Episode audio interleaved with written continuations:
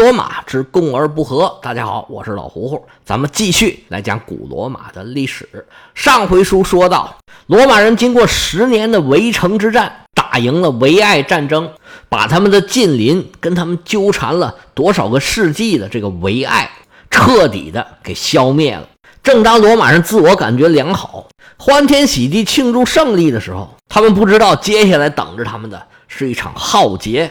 希波战争之后，埃特鲁里亚人的同盟腓尼基人因为在战争中败给了希腊人，于是就开始采取收缩的策略。埃特鲁里亚人这么一来呀，在海上的贸易优势没有了，就开始逐渐走下坡路。通过罗马这个维埃战争，你就可以看得出来，整个公元前五世纪就是一个埃特鲁里亚人走下坡的世纪。在世纪初的时候，丘西人差不多把罗马人都给灭了，好在希腊人帮忙，罗马人才算缓过一口气儿来。到了公元前四百七十七年开始的维埃战争，第一次罗马打输了，说明这个时候的埃特鲁里亚人呢还行，实力还不错。到了公元前四百二十八年再打的时候，罗马就打赢了。那么到了世纪末，罗马就已经把维埃给灭了，而且这个时候埃特鲁里亚人连帮忙的都没有。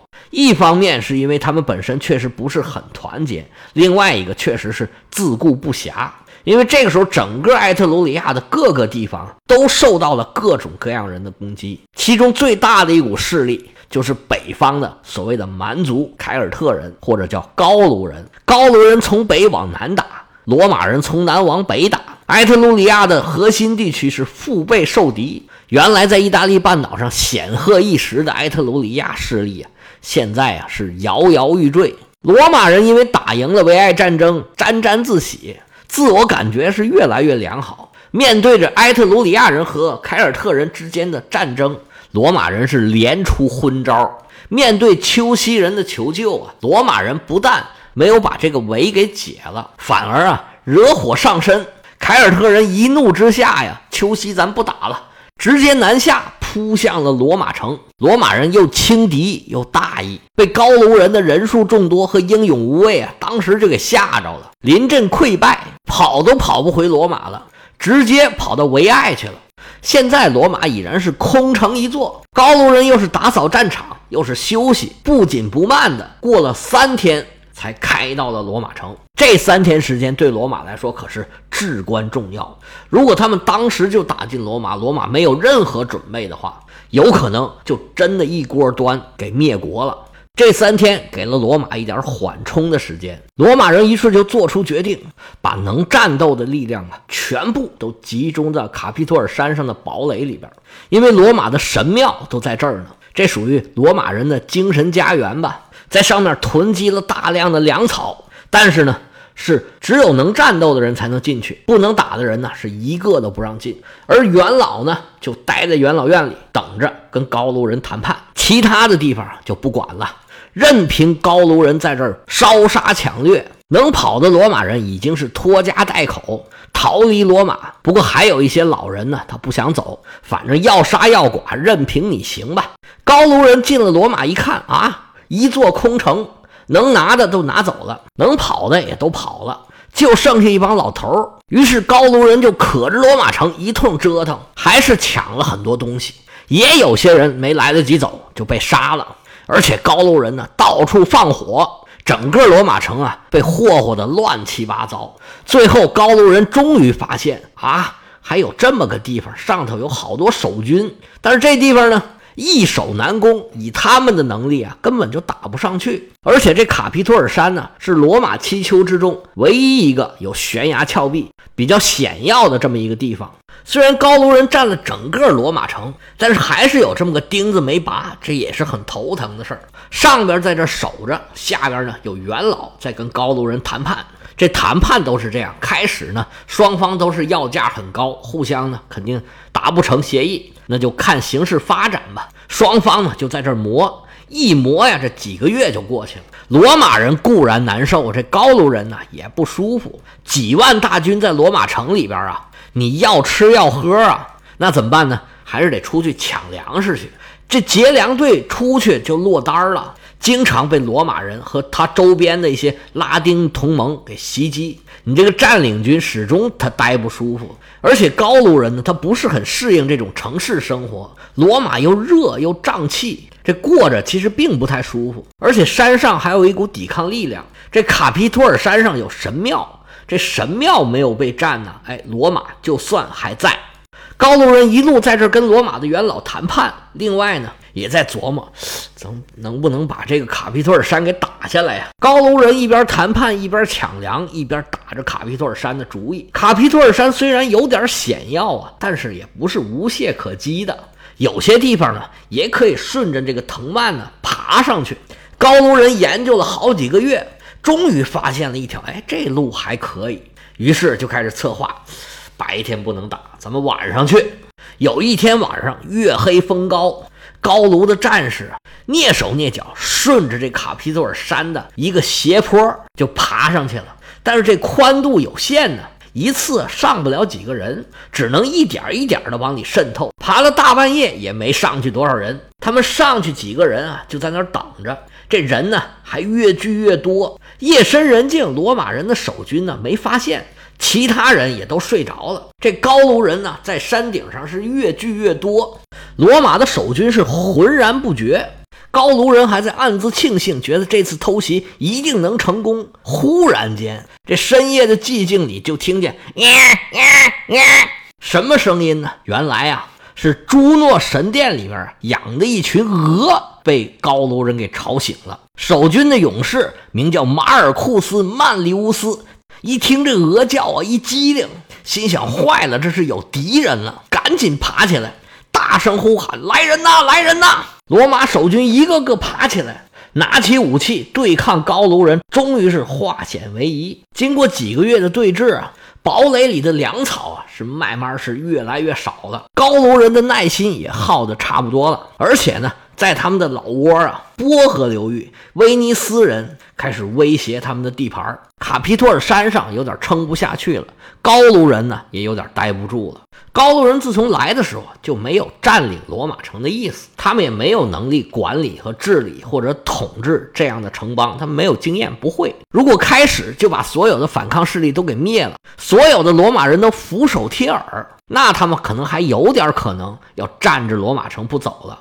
但是卡皮托尔山上始终有这么个疖子，老是不出头，除还除不掉他，高卢人就非常的难受。这下威尼斯人又对他们发起进攻了，他们就不得不走了，别到时候老窝也没了。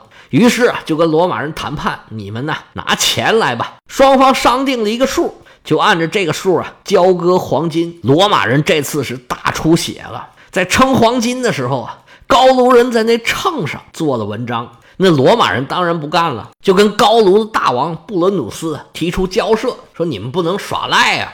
布伦努斯哈哈大笑，把自己的佩剑一解，咣当扔在那天平上，说你们都打败了，哪来这么多废话？可不是嘛，人在矮檐下，怎能不低头？罗马人万般无奈，只好破财消灾。高卢人就这么轻而易举的把已经到手的罗马卖给了罗马人自己。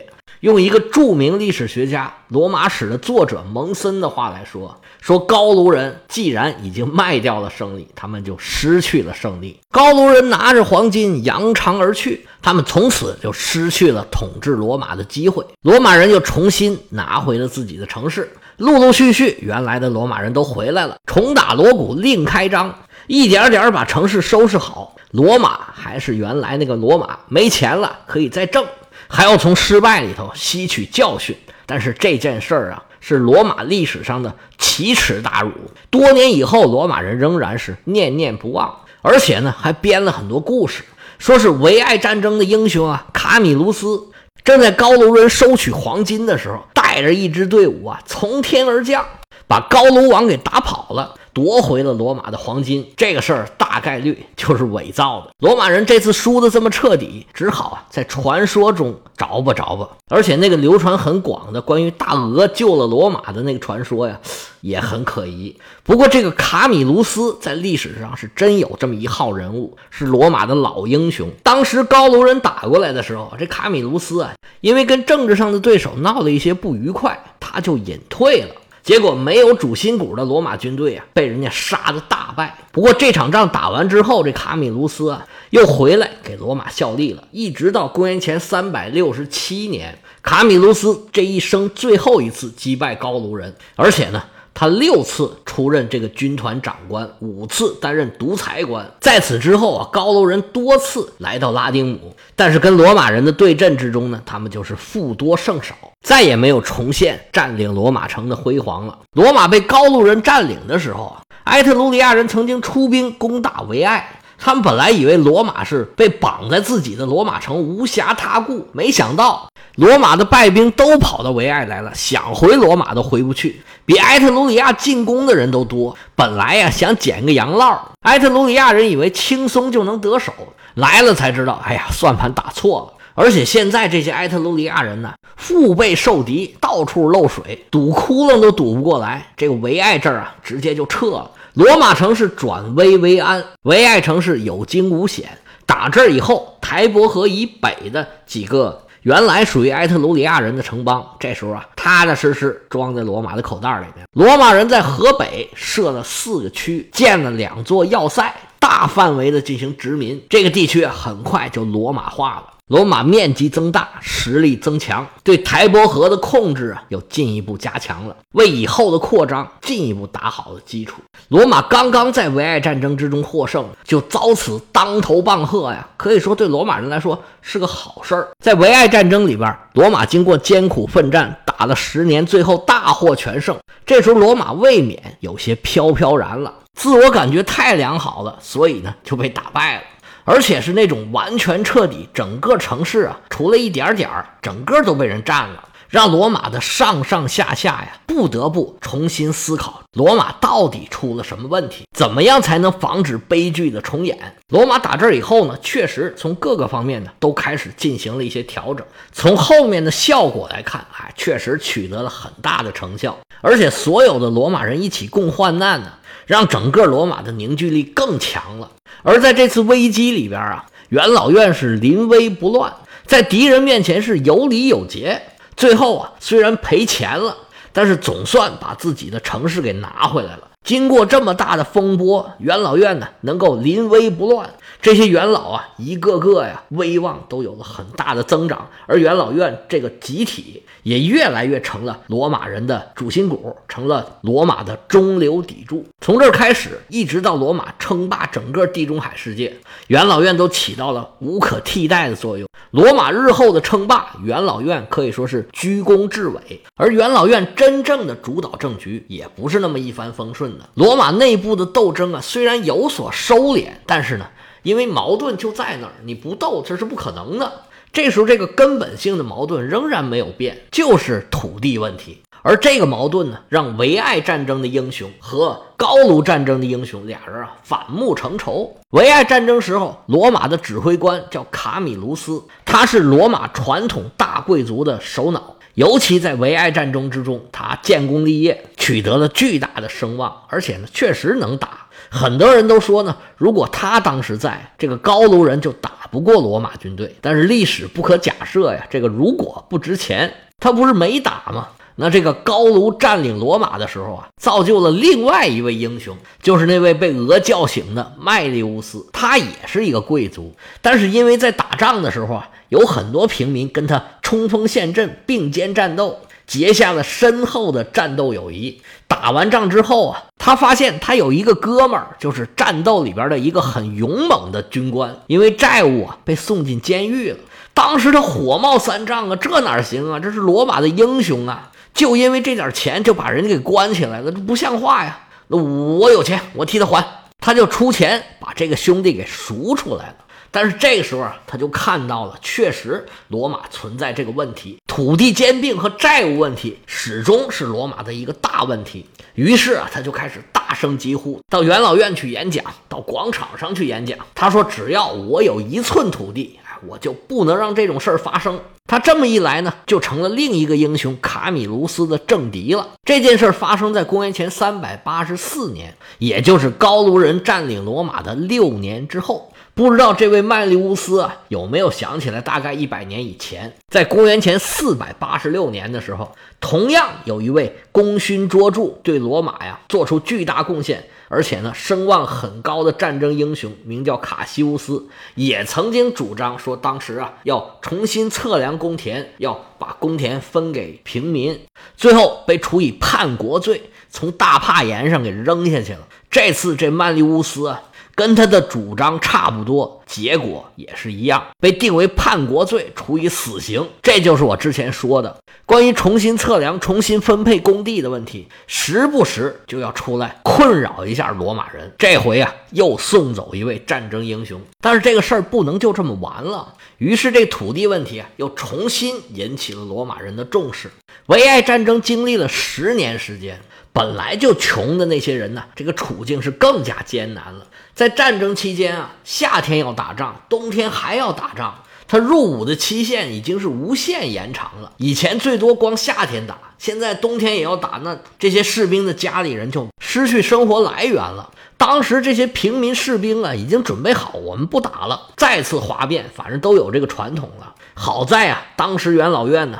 斡旋平民和贵族之间呢，做出了重大的让步，各区开始啊捐款支付兵饷，而且这笔钱呢是算在国家头上的，只是国家暂时没钱，相当于是国家向这些贵族借的，一时间呢解了燃眉之急。但是这个做法呢，它缺乏法律基础。你说这钱到底是谁的呢？它到底是税收还是捐款？那是借款还是募款？到底还还不还？不过当时呢，反正都是在打仗嘛，这没办法。有很多矛盾呢，就这么压下去了。而这两仗打完之后啊，穷人的处境是更加艰难了。但是贵族之中，麦利乌斯这样的人呢，光凭好心眼儿是解决不了这个问题，而且呢，稍稍碰一下就付出了生命的代价。于是解决问题这个重担呢，就落到了谁身上呢？就落到了保民官的身上。其实有识之士都知道，罗马最大最根本的问题就是土地问题。但是贵族呢，就是咬着土地不撒嘴。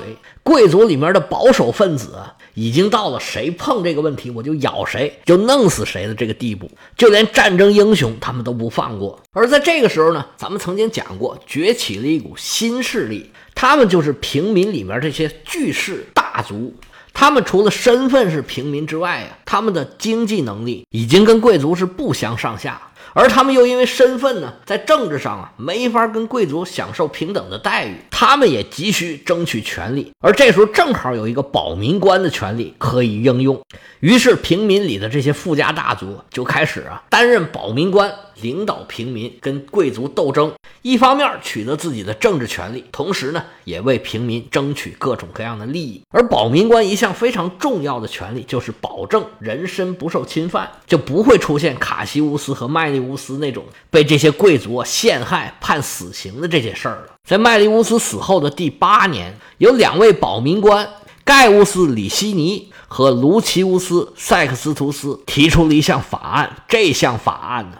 直指贵族的最重要的三项权利：第一个是宗教权，第二个是执政官的权利，第三个就是他们的土地，还有跟这些事儿相关的关于奴隶的数量的问题，还有一些关于债务问题的具体的规定。这个提案一提啊，这贵族一下子就炸了。你这哪是提案呢？你这是要我们的命啊！当时就被拒绝了。贵族想了各种各样的办法，就不让这个提案通过。但是这两位保民官呢，送他们四个字儿叫坚韧不拔。我们背后有家族和所有平民的支持，我还怕你们几个贵族？今年不行，明年提；明年不行，后年提。不达目的，我是绝不罢休，我就跟你死磕了。这项法案呢，就是后世大名鼎鼎的里希尼法案。也有人把他里希尼和塞克斯图斯俩人放在一块儿说，叫里希尼塞克斯图斯法案。关于这法案具体规定了什么内容，它它是怎么通过的，当时产生了什么样的后果，对后世有什么影响，我们下回啊接着说。